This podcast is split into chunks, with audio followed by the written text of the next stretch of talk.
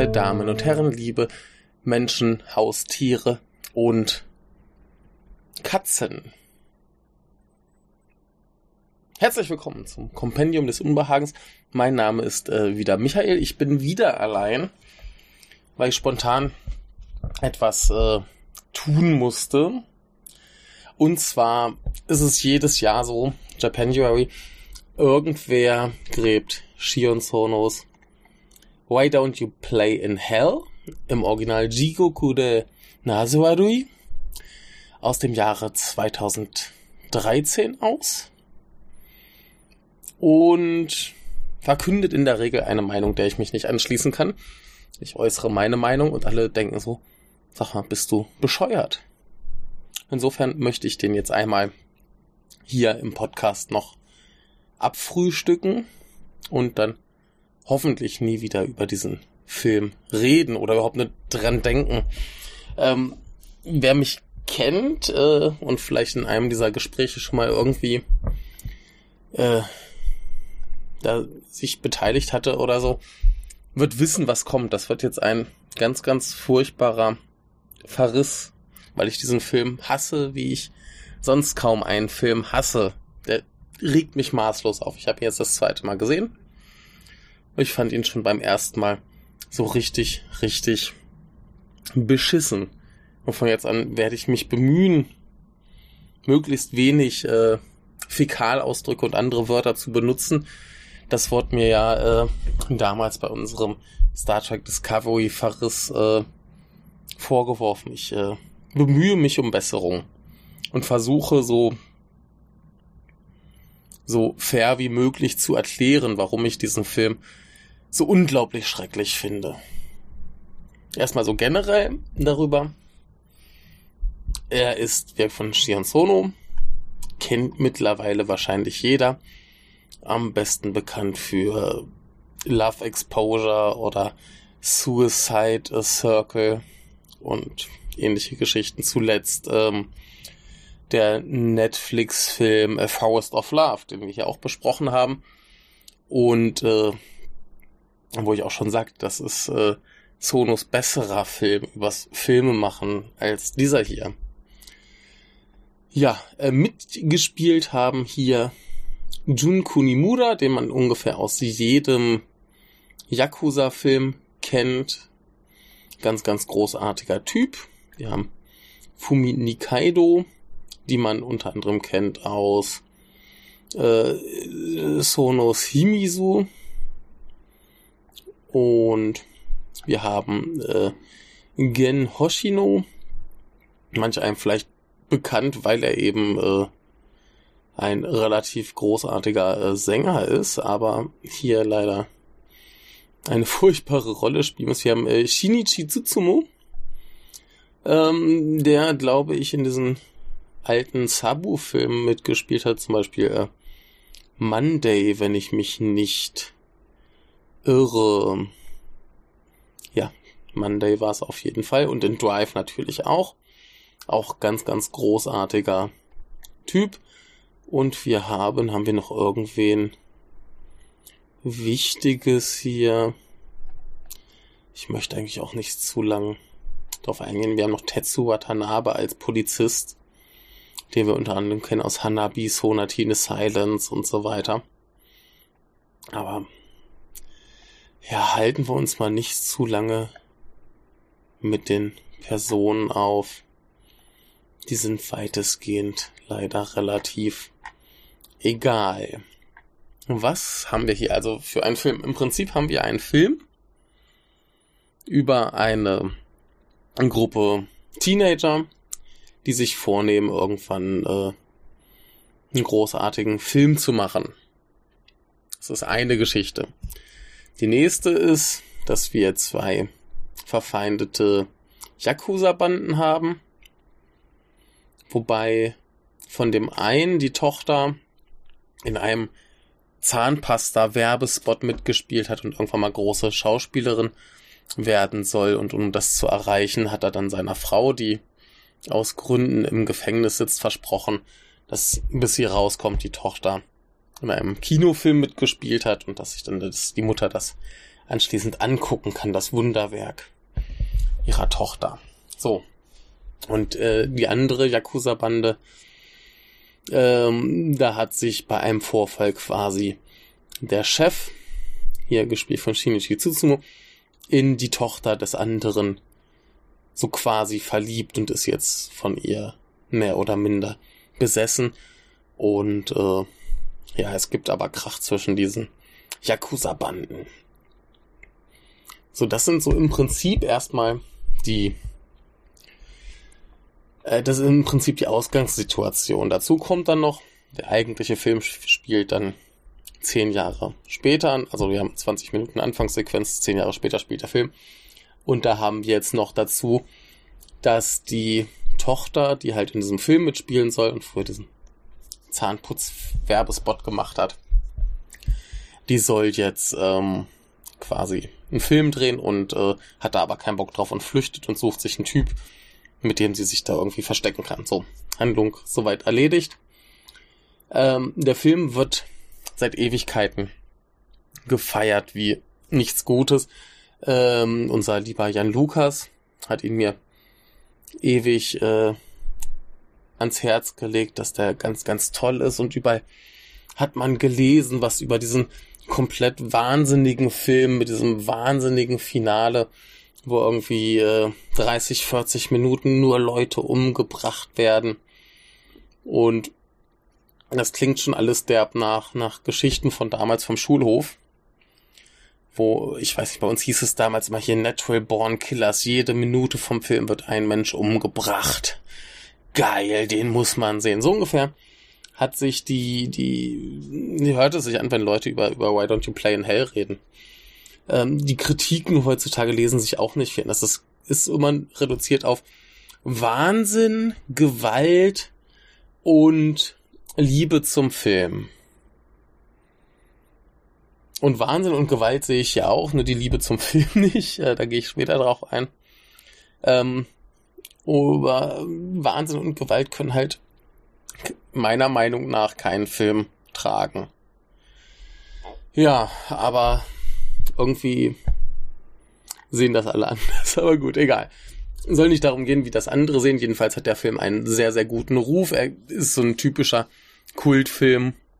Bei mir geht's da wie anderen Leuten, wenn sie dann irgendwann äh, äh, der blutige Pfad Gottes oder sowas gucken.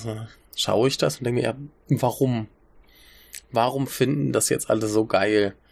Äh, Stianzone hat schon Wahnsinnigeres gemacht. Er hat schon Besseres gemacht. Äh, wenn wir es noch ein bisschen ausweiten wollen, im japanischen Kino habe ich schon brutaleres gesehen. Ich habe schon verrückteres gesehen. Was das Schlimme ist, dass vieles von dem einfach inhaltlich dann besser ist. Denn dieser Film hat inhaltlich quasi nichts. Diese Gruppe, ich, ich möchte mal diese, diese Figuren ein bisschen durchgehen. Diese Gruppe von Nachwuchsfilmemachern, die äh, sind im Prinzip reduziert auf Funktion. Das ist äh, unser Regisseur, der will halt unbedingt ein großes Meisterwerk drehen. Darüber hinaus hat er keinerlei Persönlichkeit. Da haben wir zwei Kameraleute, ein Pärchen, die dann irgendwann so ein bisschen füllig werden und das ist ihre ein, ihr einziges äh, Charaktermerkmal. Und äh, sie zu unterscheiden ist, er dreht nur Dolly-Shots und sie macht nur Handkamera. Und darüber hinaus haben sie keine, keine Persönlichkeit, sie haben keine weitere Funktion, sie sind einfach nur da und sind die Kameraleute. Dann gibt es noch den Pseudo Bruce Lee, wo mich die Einspielung aus Bu äh, auf Bruce Lee mit der musikalischen Untermalung irgendwie mehr so anfühlte, als würde äh, Sono Quentin Tarantino referieren, der Bruce Lee refer äh, referenziert. Was ich sehr merkwürdig finde, auch weil er äh, ständig Musik einspielt, die sich äh, zumindest anhört, wie dieses, ähm, wie hieß es, Why Don't You Let Me Be Misunderstood, was Tarantino in Kill Bill benutzte und dann eben auch eine relativ killbillige äh, Einstellung irgendwann einbaut. Ähm, ja, ganz merkwürdig, aber der hat eben auch keine Persönlichkeit außer dass er halt der Actionstar werden will. Und weil er irgendwann daran zweifelt, dass das wird, steigt er mal kurzfristig aus der Gruppe aus. Dann ist der Regisseur irgendwie eine Szene lang traurig. Und dann sieht er das Projekt kommen und sagt, ey, komm zurück. Und dann kommt er halt zurück. Und das ist von dieser Gruppe Filmemacher die komplette Existenz, die komplette Persönlichkeitsbeschreibung. Darüber hinaus ist nichts, sie entwickeln sich nicht. Sind einfach da, um, weil es ein Filmteam geben muss. Das hätte man auch komplett sein lassen können. Und das Schlimmste ist, ähm, dass der Regisseur von denen immer sagt, er, er äh, will ein Meisterwerk machen. Also zwischen der also 20-minütigen Anfangssequenz wo wir sie sehen, wie sie äh, erst so einen schlechten Film versuchen zu drehen, wo irgendwie ein Pärchen, ich glaube, mit Eiern wirft oder so, keine Ahnung. Dann kriegen sie mit, da ist eine echte Schlägerei, also fangen sie an, diese Schlägerei zu filmen. Da finden sie dann auch diesen Nachwuchs äh, Bruce Lee. Und später finden sie dann einen verletzten Yakuza, nämlich unseren äh, Shinichi Tsutsumu, ein Tsutsumi, wo ähm, wo sie ihn dann halt filmen. Und dann da stehen, boah, das ist ja wie im Film, dass er da irgendwie äh, blutet wie so ein Schwein und sich da irgendwie die Straße lang schleppt. Und nach diesem Stück machen sie halt zehn Jahre lang fast gar nichts. Sie sitzen dann anschließend rum, gucken sich irgendwie so einen Trailer oder was an, den sie gedreht haben, scheinen damit versuchen, äh, zu versuchen, Mädchen rumzukriegen und äh, machen aber sonst nichts, aber labern die ganze Zeit davon, dass sie irgendwie große Filmemacher werden wollen, wo ich mir denke, ja, dann macht halt mal irgendwas dafür. Ich habe mir vorhin noch so einen typischen Gunbadu-Film angeguckt, äh, Swing Girls, wo dann auch so die, die Nichtskönner halt kommen und dann sagen so, wir schaffen das jetzt aber und dann schaffen sie das, weil sie sich irgendwie anstrengen und Mühe geben. Und die hier sitzen irgendwie nur rum geben damit an, dass sie große Künstler sind, holen sich einen drauf runter, dass sie da irgendwie diesen Trailer irgendwann vier Jahre vorher gedreht haben und vegetieren vor sich hin, weil ja unter Meisterwerk, das wäre ja äh, künstlerischer Ausverkauf oder so, keine Ahnung. Jedenfalls äh, ganz widerliche Figuren einfach. Und äh, effektiv ist deren Problem, dass sie so unfähig sind, dass sie außer Snuff-Filmen halt nichts können. Ne? Also irgendwie eine, eine vernünftige, echte Actionsequenz können sie nicht drehen. Also drehen sie dann im Endeffekt in diesem Film einen Snuff-Film, wo sich Menschen halt töten. Ne? Aber da gehen wir später noch ein bisschen mehr drauf ein. Jedenfalls, diese Figuren alle komplett scheiße. Ne? Also, Ugh, einfach nur widerlich. Ähm, was haben wir noch? Wir haben die Yakuza-Tochter äh, Mitsuko, die halt von diesem Filmdreh fliehen wird. Und ähm, ihr Vater hält jetzt zurecht einen Vortrag. Kind, das hätte jetzt noch zehn Tage gedauert, die hättest du ja wenigstens noch durchhalten können. Und auch hier, warum glaubt sie, weil sie vor zehn Jahren mal irgendwie in einem beliebten Werbespot war. Warum glaubt sie, dass sie jetzt hier zu höherem berufen wäre? Ist zu arrogant, diesen beschissenen Film fertig zu drehen. Und äh, ja, macht irgendwie nur einen auf, auf arrogantes Biest. Dann gibt's so eine Szene, wo äh, wo sie, wo sie wohl super, super hart rüberkommen soll, wo sie äh, zu einem Typen kommt, der, mit dem sie durchbrennen wollte. Und der ist halt geflüchtet, als die Yakuza kam. Verständlich. Und dann steckt sie sich irgendwie so ganz hart eine äh, Scherbe von einer zerbrochenen Vase in den Mund und schiebt ihm die quasi durch die, von innen durch die Wange beim Küssen nach außen. Und ja, es, es ist einer dieser Momente so wahnsinnig krass und edgy und hart. Und alle äh, reiben sich ein drauf, wie krass das ist und wie cool. Ich denke so, was, was ist das für eine, für eine Kack-Szene? Soll das jetzt einfach nur darstellen, was sie für ein hartes Biest ist, weil sie halt abgesehen davon auch keine Persönlichkeit hat. Ja, und dann unterwegs schleppt sie halt diesen Typen mit, der irgendwie auch zehn Jahre vorher diesen Werbespot gesehen hat und sich in sie verliebte. Und äh, der jetzt irgendwie ihr Freund, ihren Freund spielen soll, nur damit sie sich irgendwie vor, vor den Verfolgern besser verstecken kann. Ein ganz großer Schmuh. Also dieser, Typ, den sie da aufgreift, äh, aufreißt. Äh, Koji, ach nee, der, der ist gespielt von Hoshinogen, ja. Das ist äh, Hoshinogen in einer unfassbar beschissenen Rolle, denn der macht wirklich gar nichts. Der ist wirklich nur da, um im Finale irgendwie möglichst dumm zu sterben. Weil Finale kommt extra. Ähm, wen haben wir noch? Wir haben halt äh, Shinichi Tsutsumis Rolle, äh, Yakuza-Boss Ikegami, äh, Anfang des Films. Zu Anfang des Films wird äh, er losgeschickt, äh, Junko Nimuras Frau zu töten, versagt dabei, weil die Frau einfach viel krasser ist als er und seine Männer. Wird dann eben von den Fuck Bombers, wie die äh, Filmgruppe da heißt, äh, gefilmt und übernimmt dann aber halt äh, die, die Yakuza-Bande seines Bosses, schließt erstmal Frieden und zehn Jahre später gibt's dann irgendwie doch wieder Stress. Und er ist halt immer noch irgendwie besessen von der Tochter des, äh, des anderen Yakuza-Bosses. Das Ding ist halt, äh, der hat sich offensichtlich in die verliebt, als er, äh, als sie zehn war. Das heißt, das ist, also er, er ist jetzt wohlgemerkt noch die sympathischste und fast am besten ausgearbeitete Figur im Film. Und der ist halt einfach ein Pädophiler. Das wird jetzt irgendwie nachträglich gerechtfertigt, weil ist ja jetzt zehn Jahre später und sie ist schon zehn Jahre älter. Jetzt ist sie ja wenigstens 20. Aber verliebt hat er sich in die, als sie zehn war.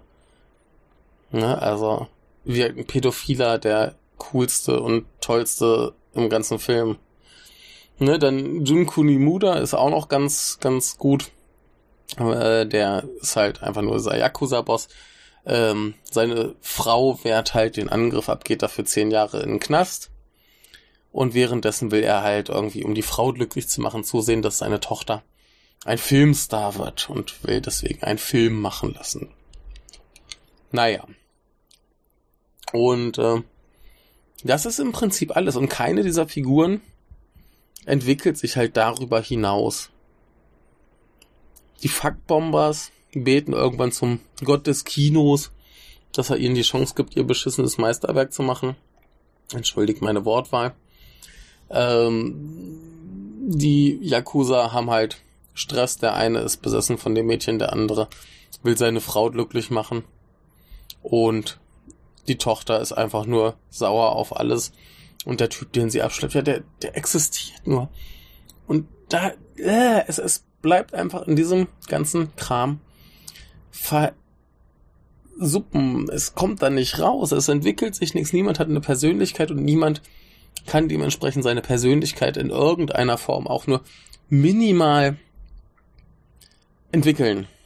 Und das ekelt mich schon so an. Und dann kommt es halt irgendwann zu diesem Finale, ne? Unser äh, Hoshino Gen äh, Mensch der jetzt von mitsamt der, der Yakuza-Tochter wieder eingesackt wurde, denn ihre Flucht dauert irgendwie drei Minuten oder so.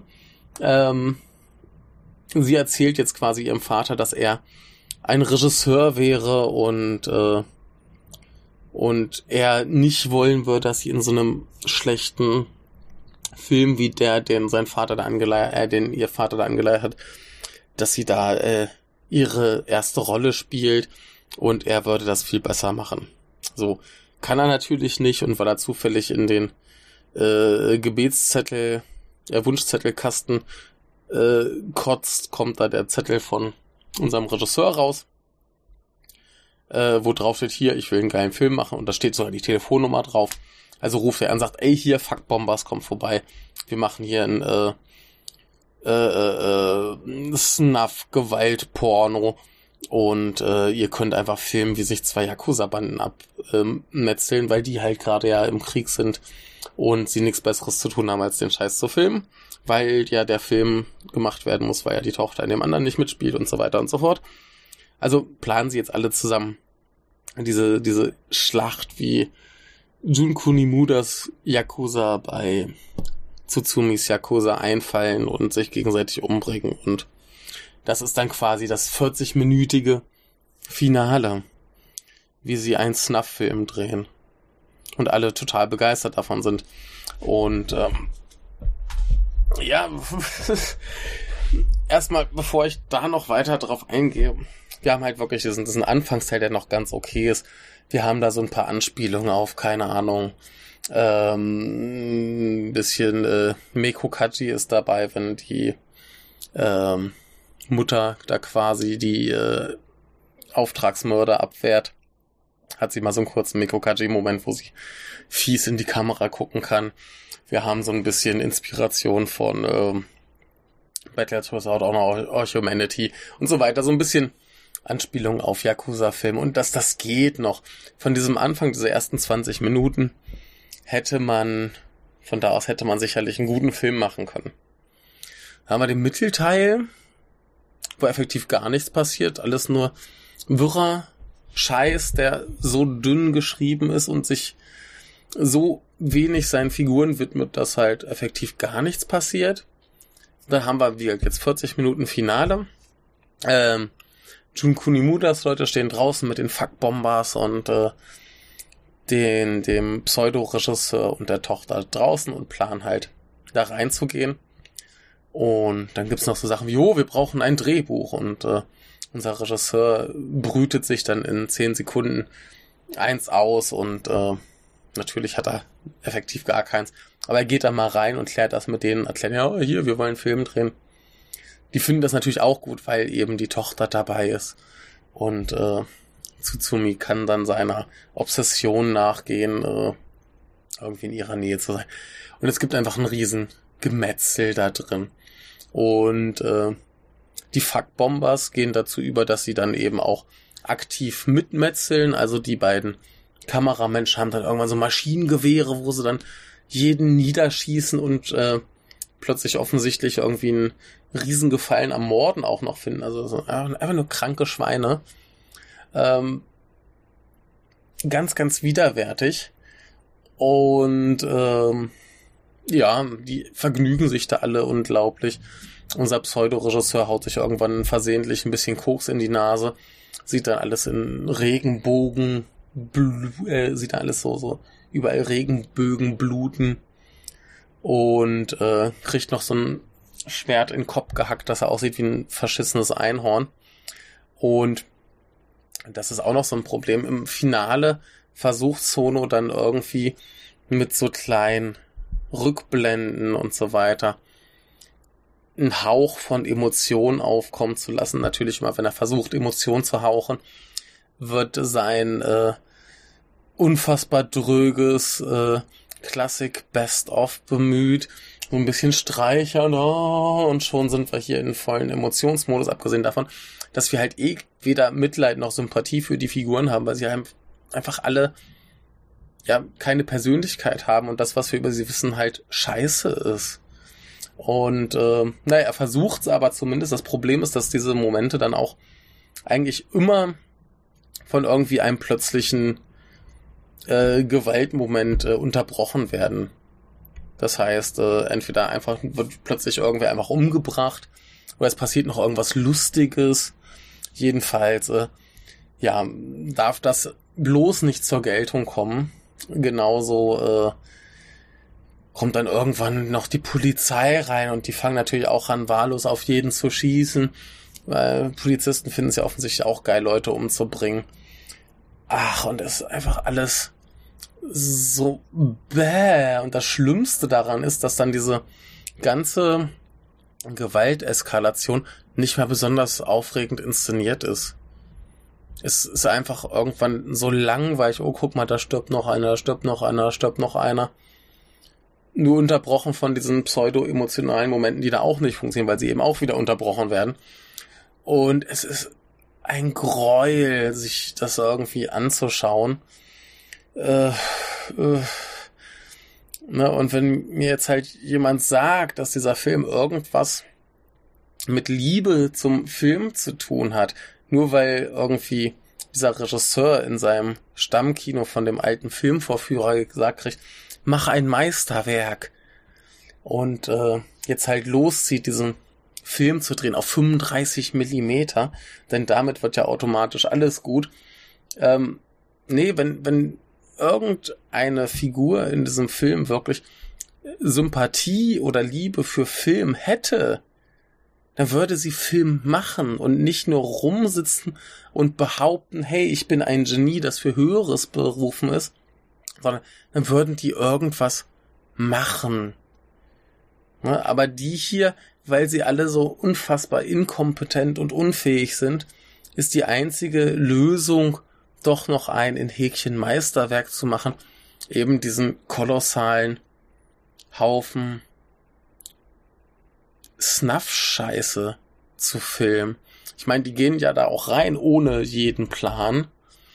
Und äh, so wie die das filmen, kann das auch nur Mist werden. Da kann nichts bei rauskommen. Ne? Und äh, das dann irgendwie einem als großes äh, Meisterwerk verkaufen zu wollen, ist schon echt zynisch. Äh, später gibt's dann noch so eine Traumsequenz, wenn dann wirklich alle tot sind.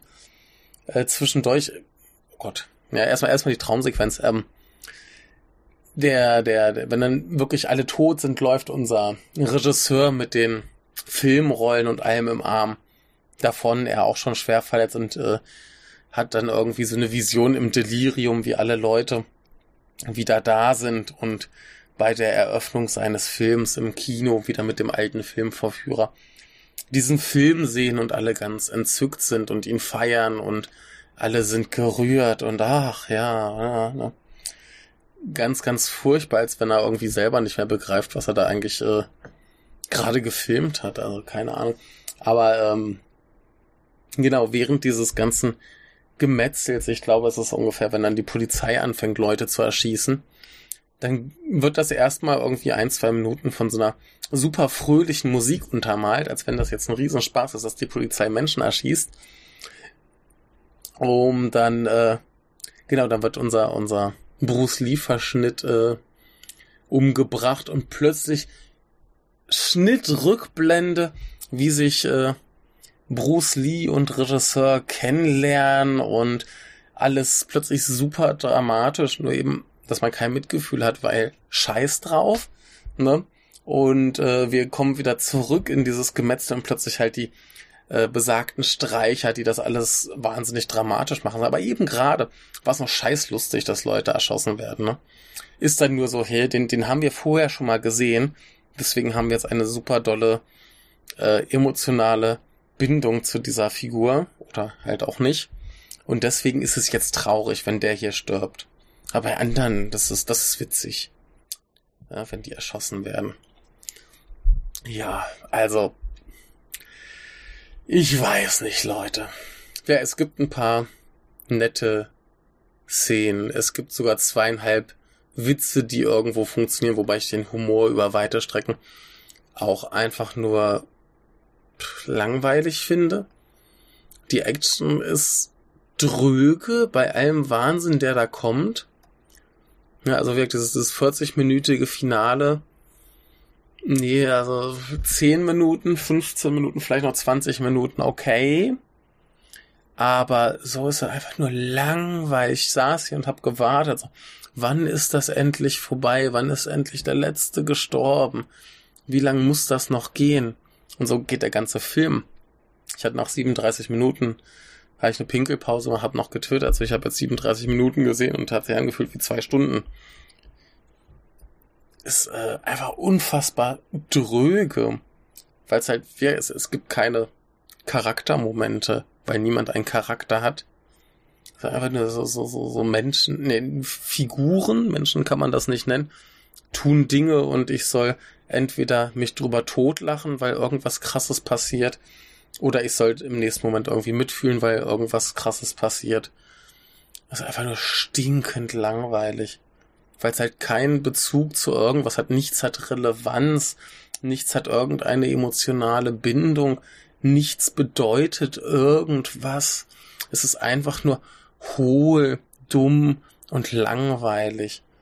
Na, also es wird ja gerne im Film wie Itchy the Killer vorgeworfen, irgendwie ein Gewaltporno zu sein, den sich irgendwelche Kids auf dem Schulhof dann erzählen, äh, um zu gucken, wer äh, irgendwie der krassere Filmegucker ist, wer kann das ertragen.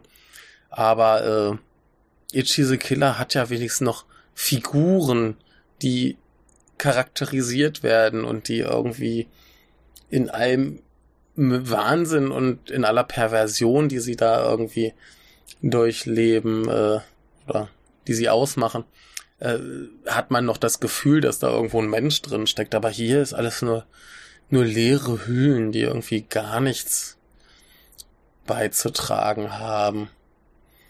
Ja, also, wir sind zwei gute Schauspieler drin, nämlich äh, Jun Kunimuda und Shinichi Tsutsumi, die, da, die sich Mühe geben. Gerade Tsutsumi, der macht das wunderbar. Äh, Shion Sono ist ein guter Regisseur, der auch ein paar wunderbare Einstellungen drin hat. Der hat auch wieder ein paar von seinen typischen Szenen drin, wenn zum Beispiel zu Anfang, als die Yakuza äh, bei der Frau da einfallen und sie sie umbringt, kommt ja irgendwann die Tochter nach Hause und rutscht durch dieses Zimmer voll Blut, was halt toll aussieht, aber ja, mir doch egal. Genauso wie, wie alle immer diesen, diesen Werbespot abfeiern, als hätten sie irgendwie noch nie sowas gesehen, aber das ist halt, ja, da ist halt ein kleines Mädchen, das irgendwie so ein typisches japanisches Werbelied singt. Keine Ahnung, wenn man das jetzt maßlos exotisieren möchte und das so, so tun möchte, als hätte man sowas noch nie gesehen, okay, meinetwegen. Das ist jetzt echt nichts Dolles. Also, ich habe keine Angst. Dieser Film hat nichts, wo ich mir denke, dass es wirklich, wirklich gut wäre und die Existenz dieses Films rechtfertigt. Ja, es gibt ein paar Szenen und ein paar Schauspielleistungen, die gut sind, oder die zumindest das, das, das Bestmögliche aus diesem unglaublich schlechten Drehbuch rausholen. Aber effektiv ist in diesem Film nichts drin, wo ich sagen würde, das macht diesen Film sehenswert. Also das, ich, ich hab's öfter, dass ich, dass ich einen Shion Sono Film schaue und jetzt nicht wahnsinnig beeindruckt bin, aber dann werde ich wenigstens unterhalten. Auch manchmal habe ich den Film einen Tag später wieder vergessen. Immer noch besser als dieses hier. Ne? Also ich finde auch sein Land of Hope ganz, ganz schrecklich, aber das eher weil er sich an einer billigen melodramatischen Taktik äh, festbeißt, anstatt die interessanten Sachen zu zeigen. Äh, aber da ist wenigstens noch irgendwas dran, wo ich sage, das sind gute Elemente zumindest. Da hat, hat der Film was, was Gutes. Aber hier wirkt die, die Action ist nicht gut, der Humor ist nicht gut, das, die Figuren sind nicht, also die Persönlichkeiten der Figuren sind nicht existent es sieht über weite Strecken nicht besonders toll aus. Also gerade das finale CGI-Blut sieht nicht gut aus, das ist nicht gut choreografiert.